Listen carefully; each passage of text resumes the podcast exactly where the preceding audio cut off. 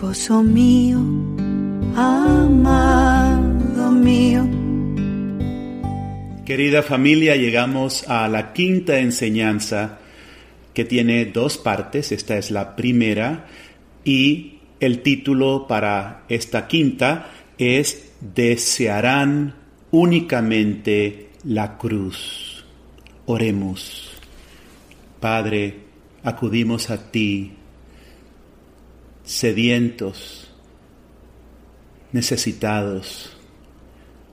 Queremos recibir de ti la vida a través de Jesucristo, que es nuestra salvación, que seamos uno con Él.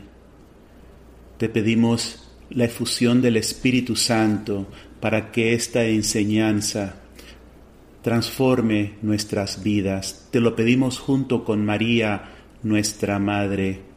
Amén. Amén. Esta enseñanza también continuamos con la carta apostólica del Santo Padre Juan Pablo II sobre la dignidad y la vocación de la mujer.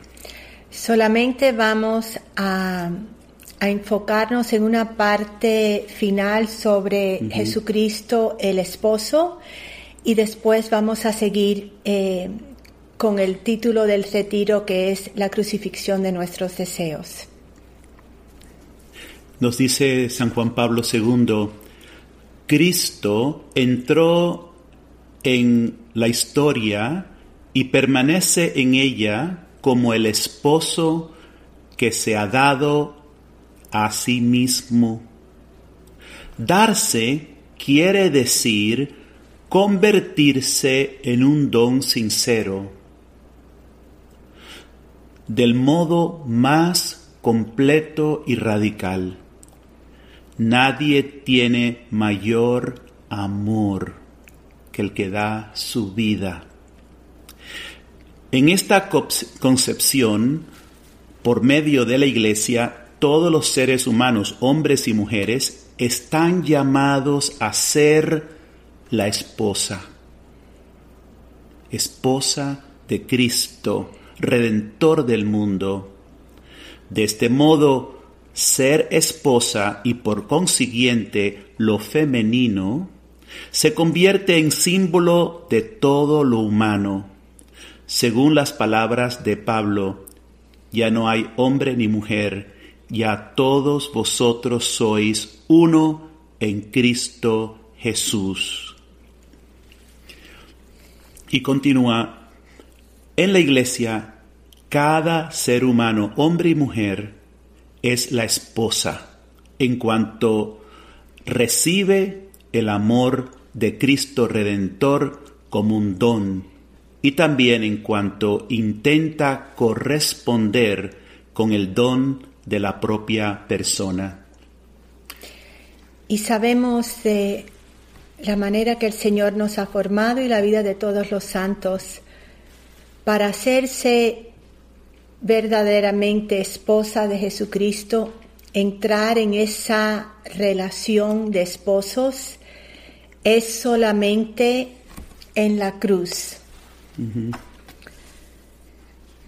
Solamente las personas que se dan como Cristo un don completo, que derramamos nuestra vida unida a la de Él, podemos entrar en esa unión de esposos. La cruz es la cama de los esposos. En inglés es donde el um, the love is consummated. Donde el amor se consume. Así que de esa manera el Señor no, nos dice, por eso desea tanto sus almas víctimas.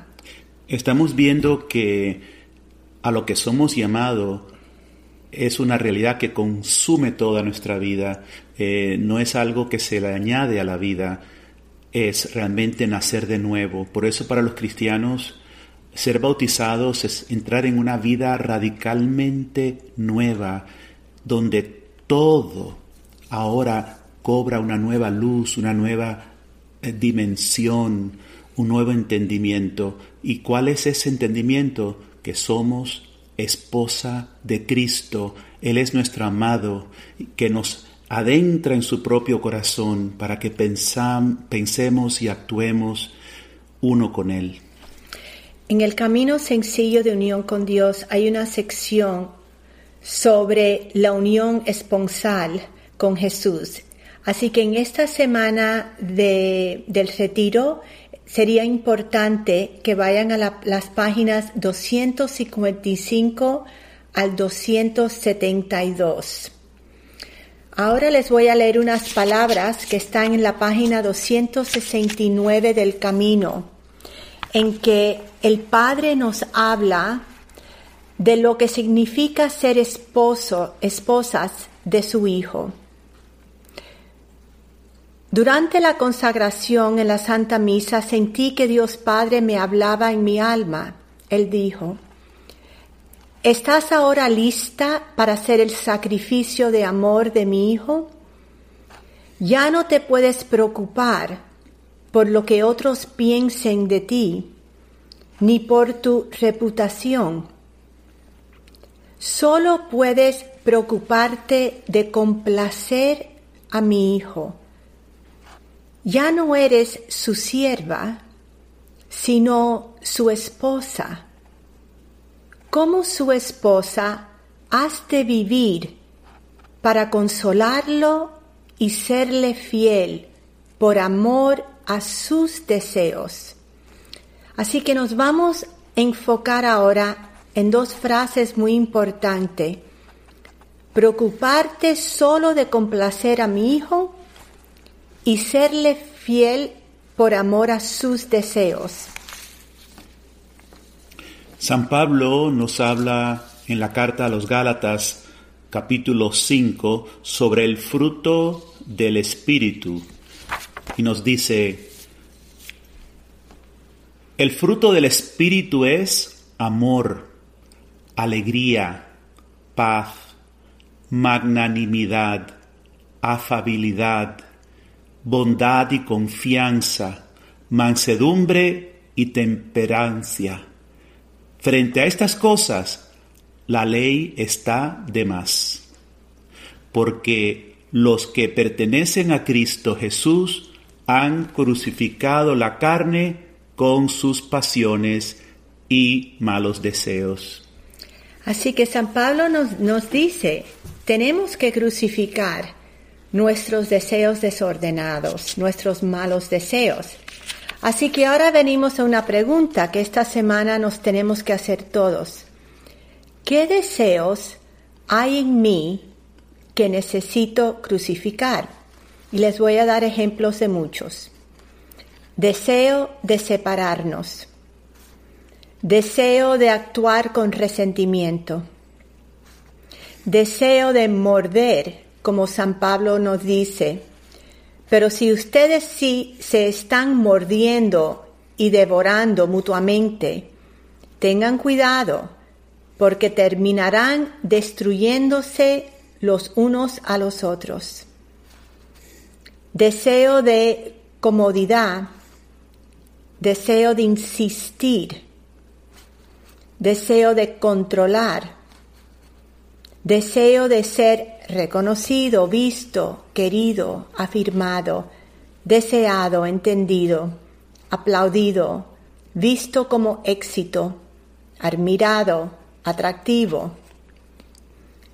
Deseo de que me provean, me protejan y me defiendan.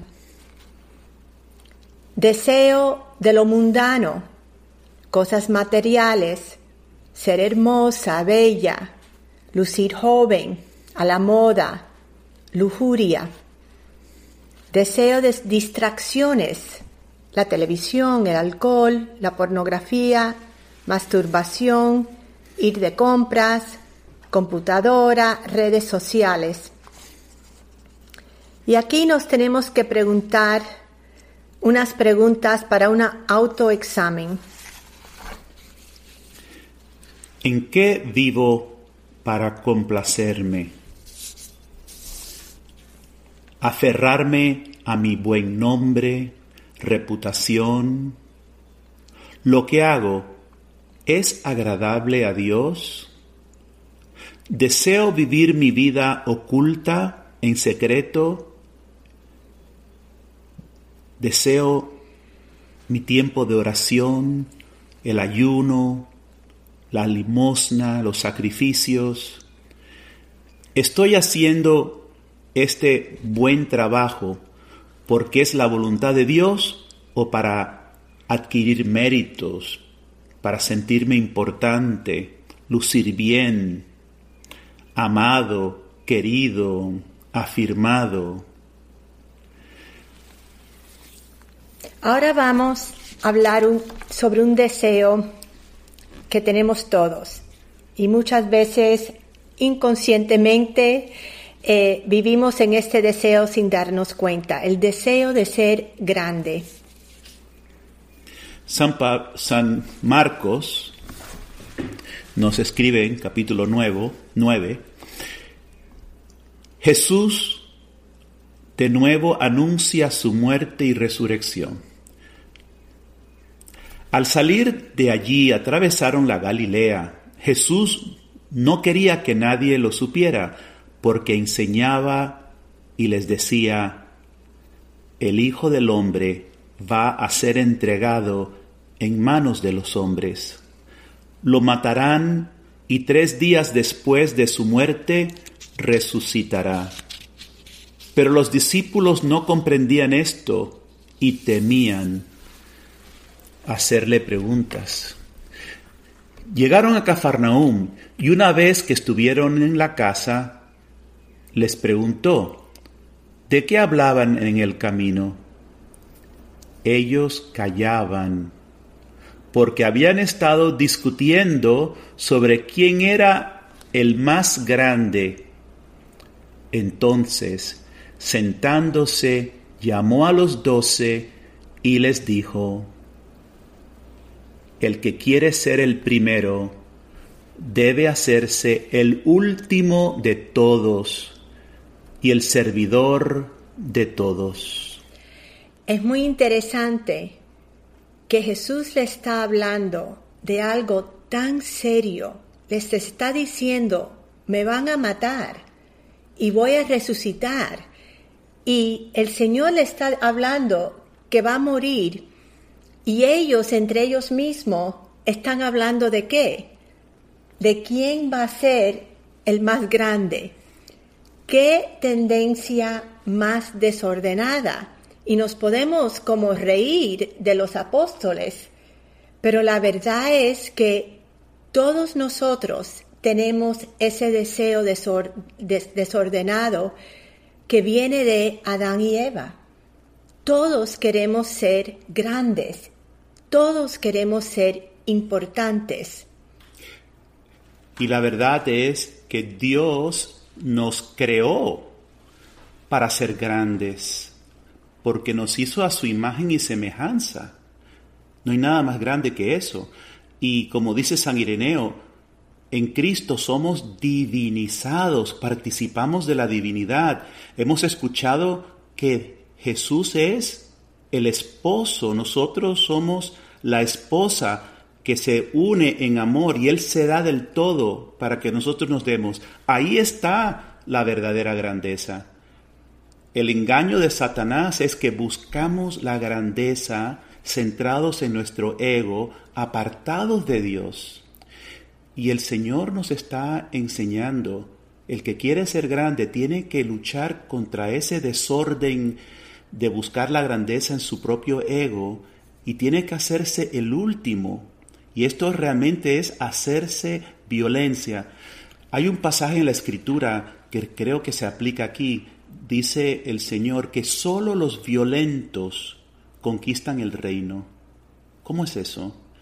Es que tenemos que hacer violencia contra nuestra tendencia a esa grandeza falsa para encontrar la auténtica. Pero lo que pasa, Padre, es que todo esto, eh, hemos por años, conocemos muy bien estas palabras del Señor, el que quiere ser el primero tiene que ser el último, tiene que ser el servidor de todos, tenemos esas palabras más o menos memorizadas. pero las entendemos La en la cabeza. Y hay una distancia muy grande entre la cabeza y el corazón. Así que estamos desconectados. Porque lo que pasa es que en nuestros corazones estamos viviendo para la grandeza del mundo. Queremos ser reconocidos en la familia, queremos ser reconocidos y, y los primeros en el trabajo, queremos, en las familias muchas veces hay muchos celos porque uno está reconocido y otro no está reconocido. Lo vemos en la Biblia con el cuento de, de Joseph. De, de- San- de José, el, que ten- el hermano menor que... y el, el papá lo Sí. tenía el preferido y los hermanos están todos envidiosos. Así es. Así que... Lo vemos porque- en la iglesia. Sí, así que el, en la, la conexión tiene que venir solamente cuando cada persona vemos en nosotros como yo como Lourdes veo ese deseo de ser grande e importante en mi vida.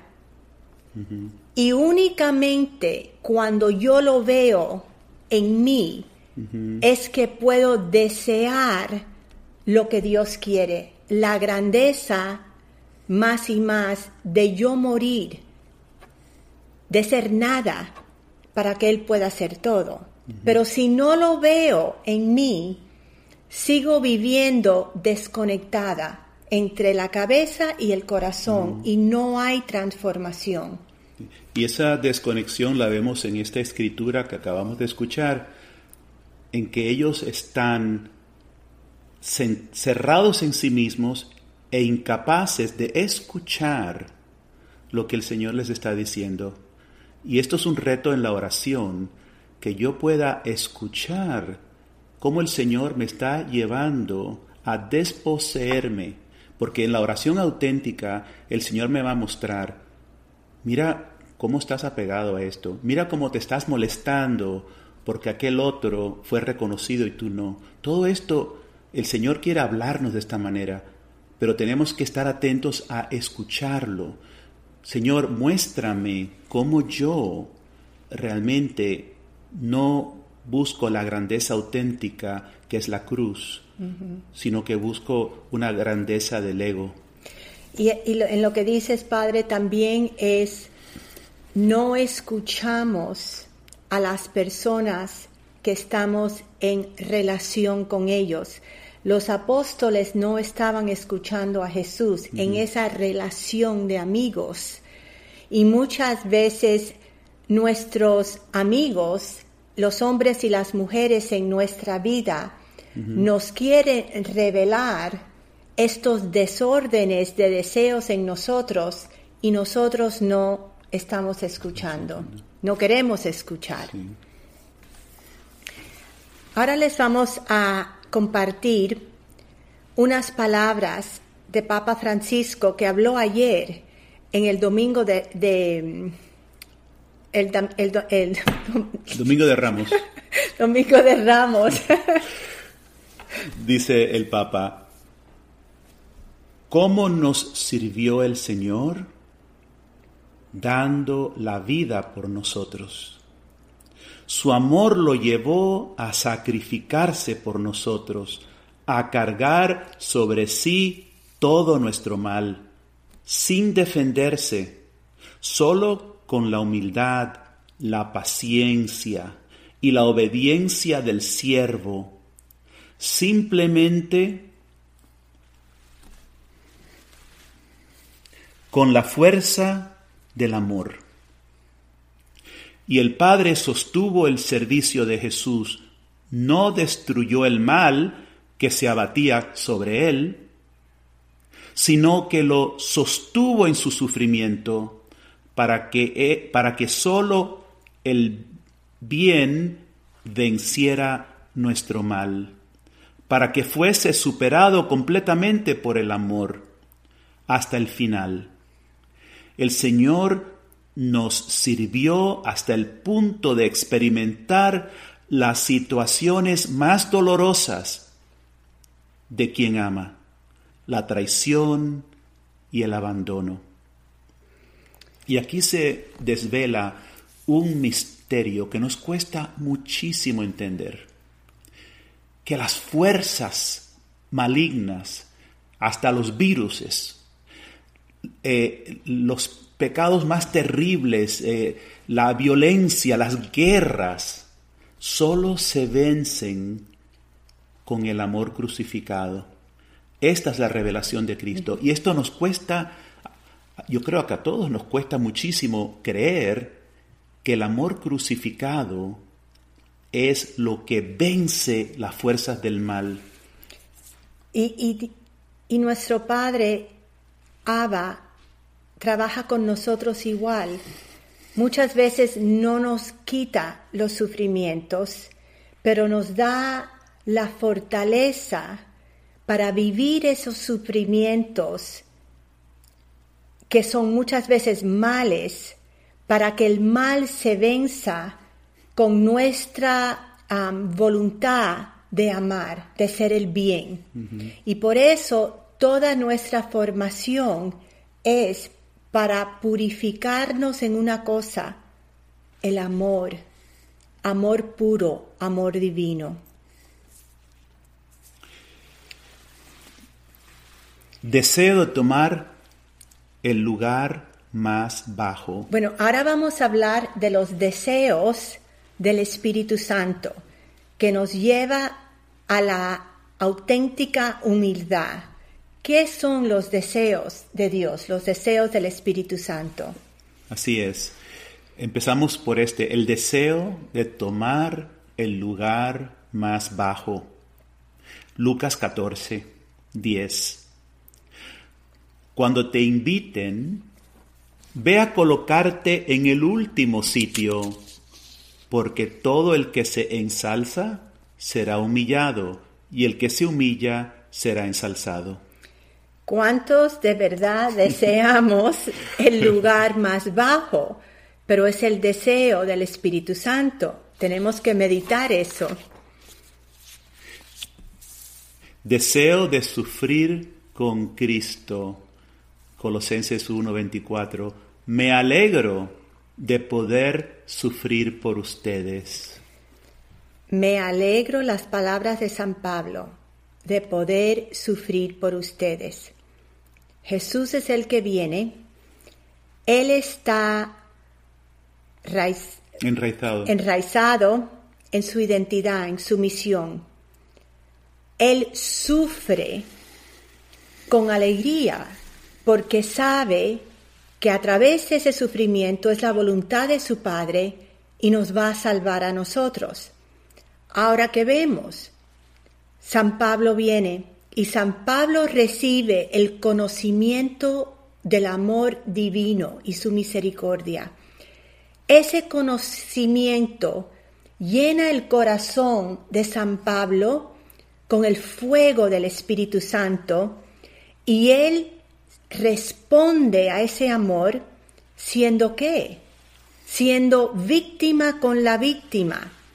Él desea participar con su propia carne en los sufrimientos de Cristo. Eso significa que le cuesta, le duele, es difícil, tiene que luchar.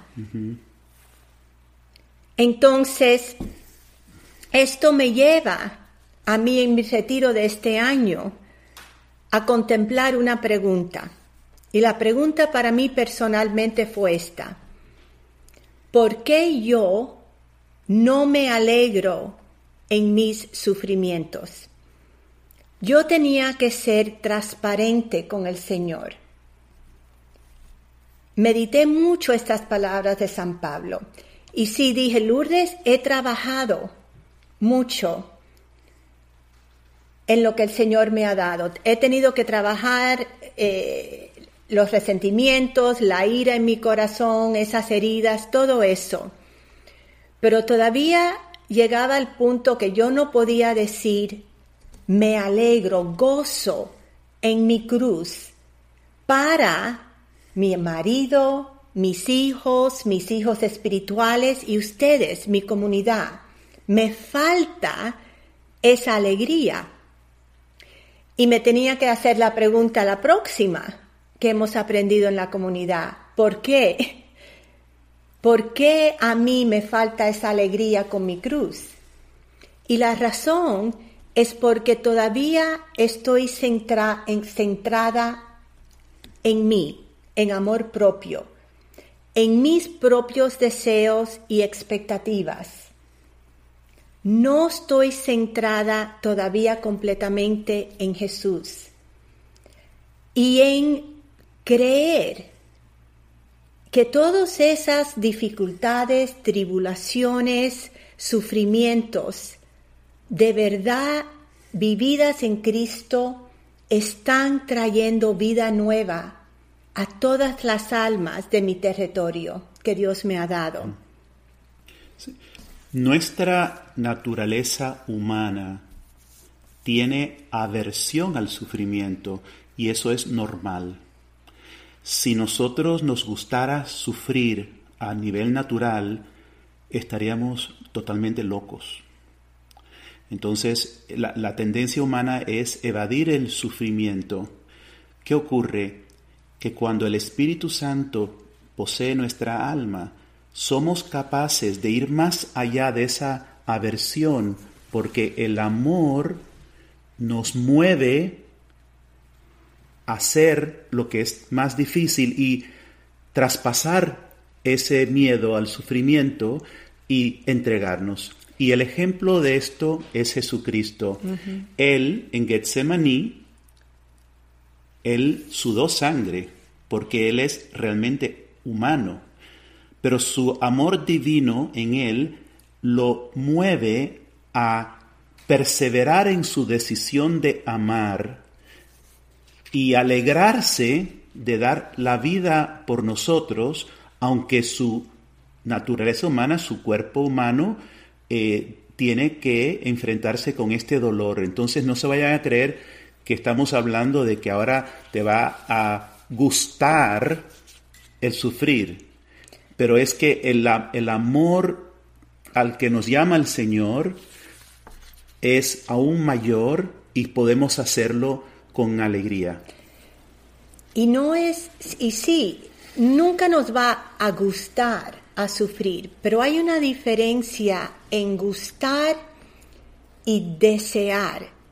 Al Señor no le gustó la cruz, pero deseaba con toda su alma y corazón la cruz, porque deseaba antes de todo nuestra salvación.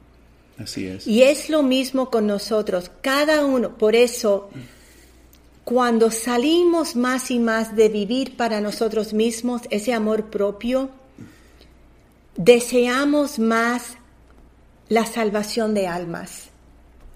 Y ese deseo para la salvación de almas es el deseo que me lleva a no gustar la cruz, pero desearla. Y allí es donde viene la belleza de las almas víctimas, porque el amor es lo que nos lleva a desear la cruz, el amor de almas. Y ese es el mismo deseo en lo profundo del corazón sagrado de nuestro Señor.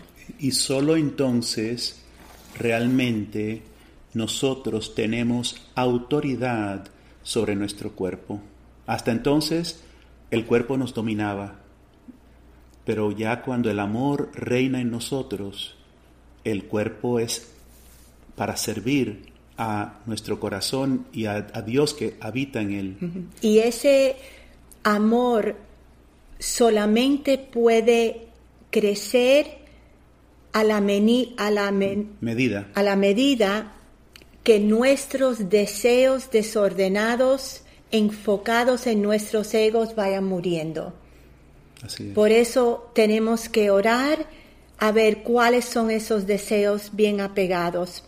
Otro punto importante que hemos hablado mucho, especialmente en, la reflexión número cuatro, sobre las relaciones que fuimos, creados por Dios para comunión en relaciones.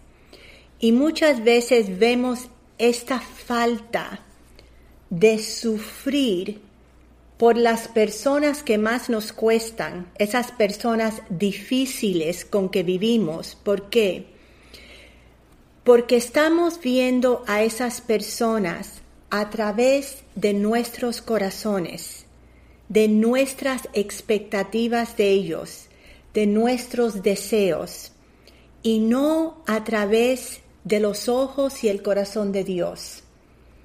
Yo puedo ver una persona en mi vida y ver sus desórdenes, la dureza, me, me lleva a sentirme frustrada.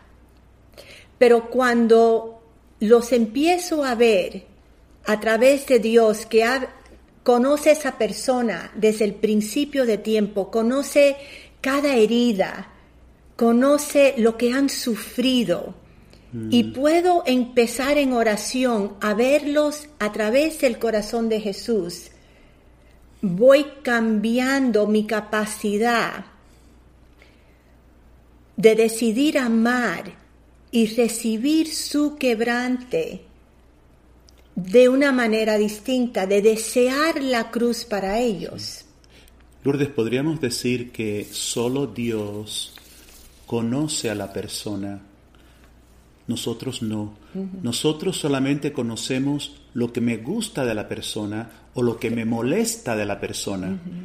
Y basado en eso me relaciono con la persona, pero yo no conozco a la persona, solo Dios la conoce. Entonces lo que vos estás diciendo es que nos abramos a la gracia más y más de ir conociendo a la persona como Dios la conoce y no solamente lo que nos gusta o lo que nos molesta. Y es un proceso de deferir la atención hacia el Señor. Señor, muéstrame cómo tú amas a esa persona. Y mientras tanto tenemos que recordar, Dios ama tanto a esta persona que dio su vida por ella. Y puso esa persona en nuestras vidas para que nosotros podamos participar con Cristo para la redención de esas almas. Así es.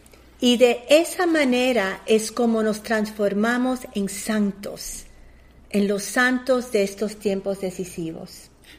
Y podríamos decir entonces de una manera de baja, menor escala que cuando el Señor intima con nosotros como hizo con los apóstoles, invitándolos a ir a la cruz, esto ocurre con cada relación.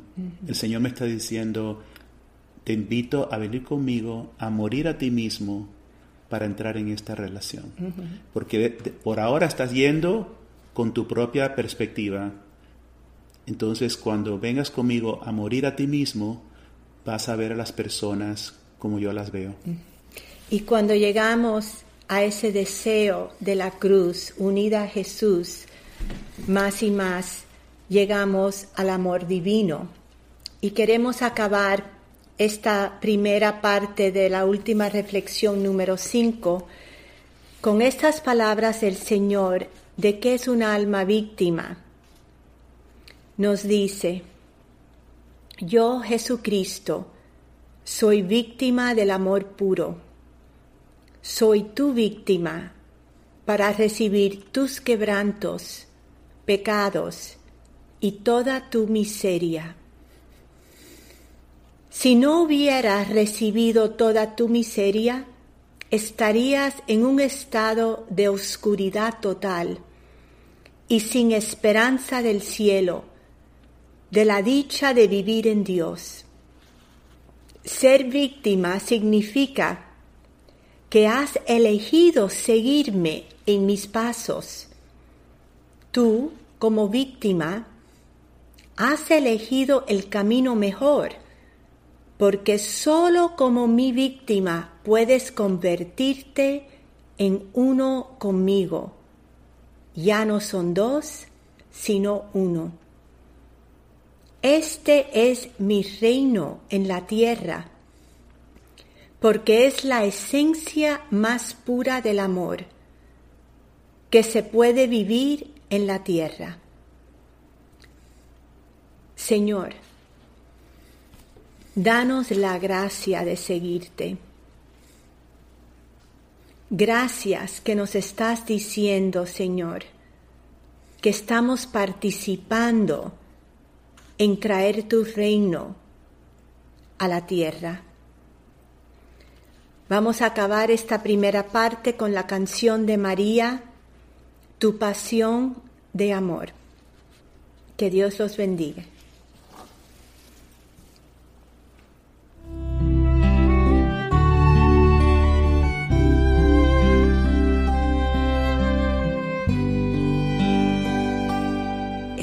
Esposo mío, amado mío, desde el pesebre hasta la cruz, te has entregado en mí en tu amor, crucificado, tu corazón. Me has dado, moriste para mí y te has quedado encarcelado. Tanto has amado que para mí te hiciste pan de vida para alimentarme y de tu amor saciarme para vivir en mí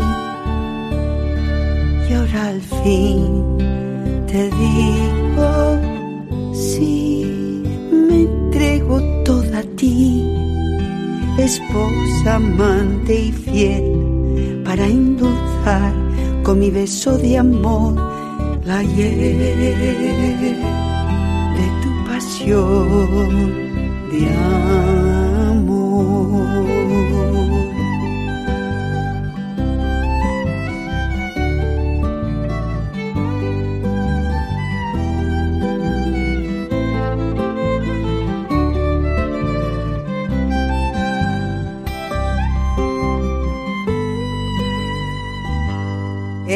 Esposo mío, esposo amado, has perdonado a tu esposa infiel, me has esperado como eterno enamorado y tu beso apasionado es más dulce que la miel madero de tu lecho es donde hoy quiero amar sin miedo, abrazada a ti en la cruz. Has consumado en mí tu amor y me has salvado, has borrado mi pecado, ha triunfado en mí tu luz. Y ahora al fin te digo, sí, me entrego toda a ti, esposa, amante y fiel, para endulzar con mi beso de amor la hiel de tu pasión de amor.